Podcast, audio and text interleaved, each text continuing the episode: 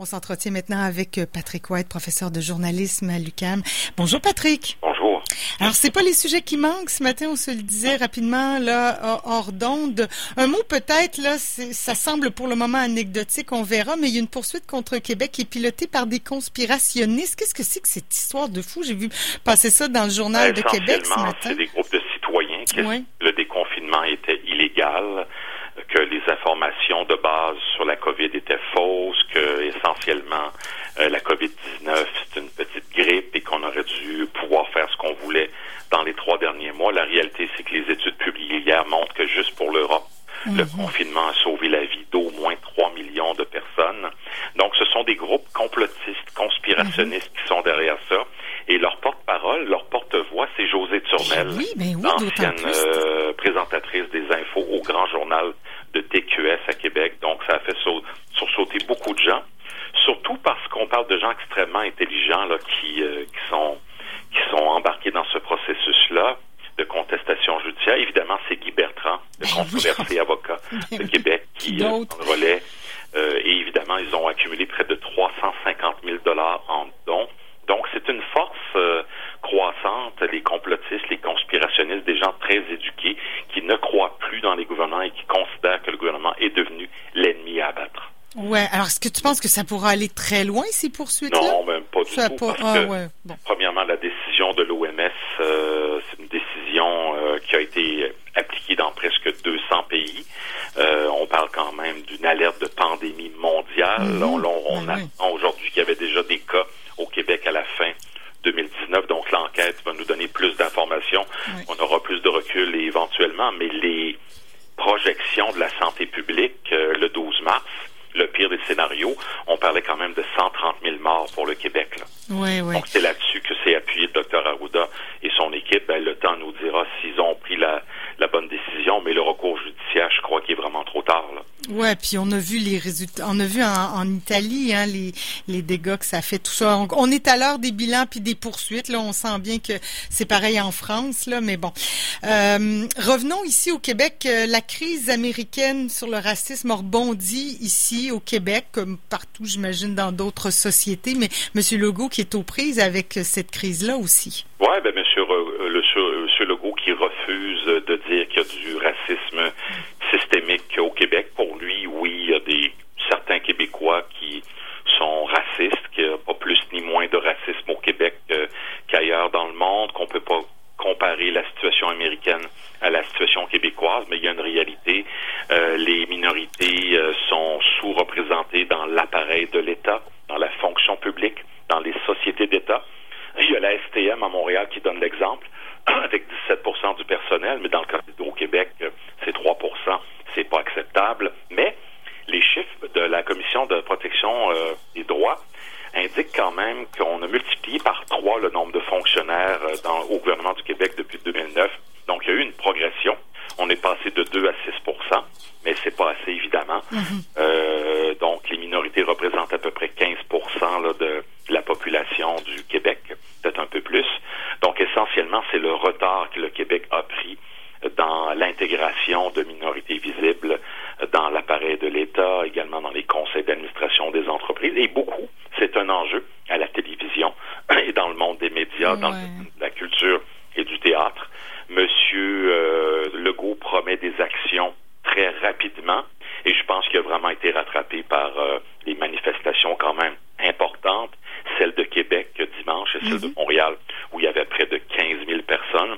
Donc des manifestations assez impressionnante qui force le gouvernement à réagir, en fait. Ben oui, puis nous ici, on est pris avec un problème de, de racisme, appelons ça comme on veut, racisme systémique ou peu importe, là, mais avec les autochtones aussi. C'est pas que les Noirs dans, dans le cas du Québec et du Canada. Oui, c'est ça. C'est les autochtones. C'est euh, le, traitement de, de, de, minorités. Mhm. Le Québec a une histoire de près de 400 ans, mais c'est pas l'histoire américaine, évidemment. Donc, M. Legault, lui, de ce point de vue-là, il veut pas embarquer dans un débat de sémantique. Oui, c'est ça, parlant d'évolution. Je le comprends. Ben oui, c'est de marcher sur des œufs. Par contre, M. Legault euh, va de l'avant. Puis là, on verra comment ça évolue, le projet de loi 61, là, pour faire avancer les projets de construction. Il y a beaucoup de, ben, il y a beaucoup d'opposition. Il y a des voix qui s'élèvent. Est-ce que ça sera imposé par le baillon? Parce que non, il n'y aura pas de baillon. Non, il n'y aura pas de baillon. La session à l'Assemblée l'Assemblée nationale va être prolongée probablement jusqu'à la fin juin ou jusqu'au mois de juillet. Donc, il n'est pas question de baillon. Le problème de la perception de cette loi-là, c'est une loi qui instaure l'urgence sanitaire pour un autre deux ans, alors qu'en France, ça se termine le 15 juillet pour de bon normalement. Donc, il y a une impression que le gouvernement profite de la COVID-19 pour nous en passer une petite vite avec des projets qui vont, euh, qui pourraient euh, être exempts de considérations environnementales, euh, des appels d'offres ou non. C'est pas encore clair là-dessus.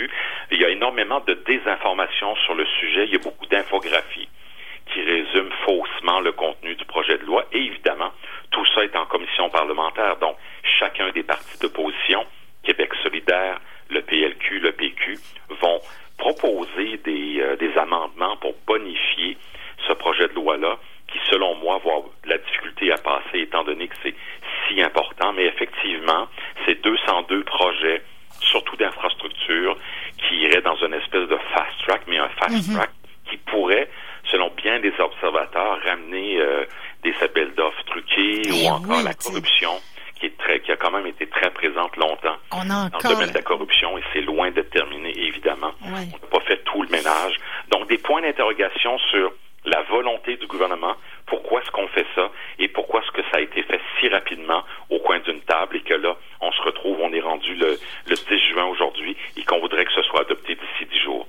Oui, c'est ça. Là. Puis on a encore un peu de travers la commission Charbonneau, puis tout ce qui s'est dit, puis on n'a pas l'impression que c'est ça, que c'est réglé. Là. Les pétitions euh, ont déjà 150 000 signatures pour le retrait du projet de loi. Donc il y a quand même une fronde populaire très, très forte. Et surtout, du côté environnementaliste, évidemment, plein de projets qui pourraient aller euh, de l'avant sans euh, l'aval du BAP, sans études environnementales, que ce soit pour des prolongements d'autoroutes ou autres.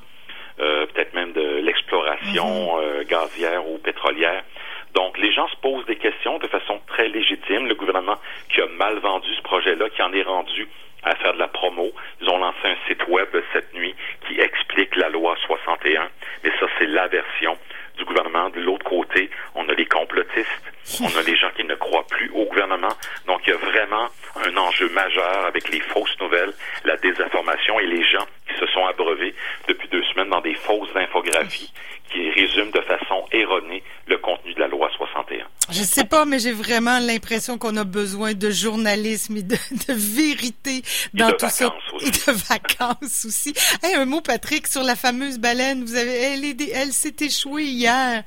C'est ça se met tout, oui, il semblerait toute une commotion. Par une collision. Ah ouais. Euh, je rappelle que c'est une nouvelle qui a fait le tour du monde. La dernière fois qu'il y avait eu une baleine à Montréal, c'était en 1901, donc c'est pas une première.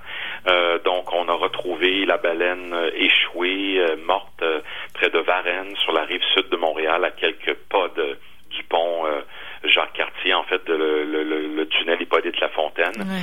Et elle a été remorquée hier soir à, à Sorel, au quai de Sainte-Anne de Sorel, où on va pratiquer une nécropsie dans les prochains jours. Et ensuite, il y aura un enterrement parce qu'il y a des odeurs très particulières et très fortes. Aujourd'hui, ça, on attend 32 degrés dans la région de Montréal. Donc, les scientifiques qui vont pouvoir vraiment bien étudier ce phénomène-là, essayer de comprendre ce qui s'est passé et également voir la cause du décès, parce qu'on parle quand même d'une baleine qui aurait dû rester dans le coin de Tadoussac. Oui. Qui s'est rendue à 400 km de là, à Montréal, près du quai de l'Horloge, le pont Jacques-Cartier, le pont Champlain. Et au grand plaisir des citoyens, des aiment les mammifères, en fait, les mammifères marins. Et on peut dire que dans ce cas-là, la COVID n'y est pour rien. Là, c'est une bête qui s'est égarée. Ça reste un... Mais en même temps, il y a presque plus de trafic maritime. il y a de moins en moins de pollution. Il y a plus de gens qui font du euh, qui font du bateau pour s'amuser. Euh, il n'y a pas de Zodiac non plus dans le coin de Tadoussac.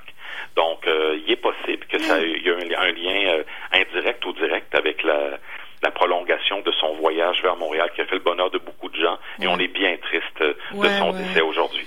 Ouais, en tout cas, c'est certain, ça touche tout le monde. On aurait aimé que, on, on, aurait aimé qu'on puisse la tourner de côté, là, tu la changer de bord puis que ça repart Tout le monde l'aime. J'ai eu un, message d'un ami à Paris aujourd'hui qui prenait des nouvelles de la baleine. Donc, ah. euh, un, rorcal, un rorcal bien aimé. Oui, bon ben, on verra plus scientifiquement qu'est-ce qui euh, qu'est-ce qui a emporté cette baleine. Merci Patrick. Euh, bonne semaine. Bonne semaine, bonne journée également.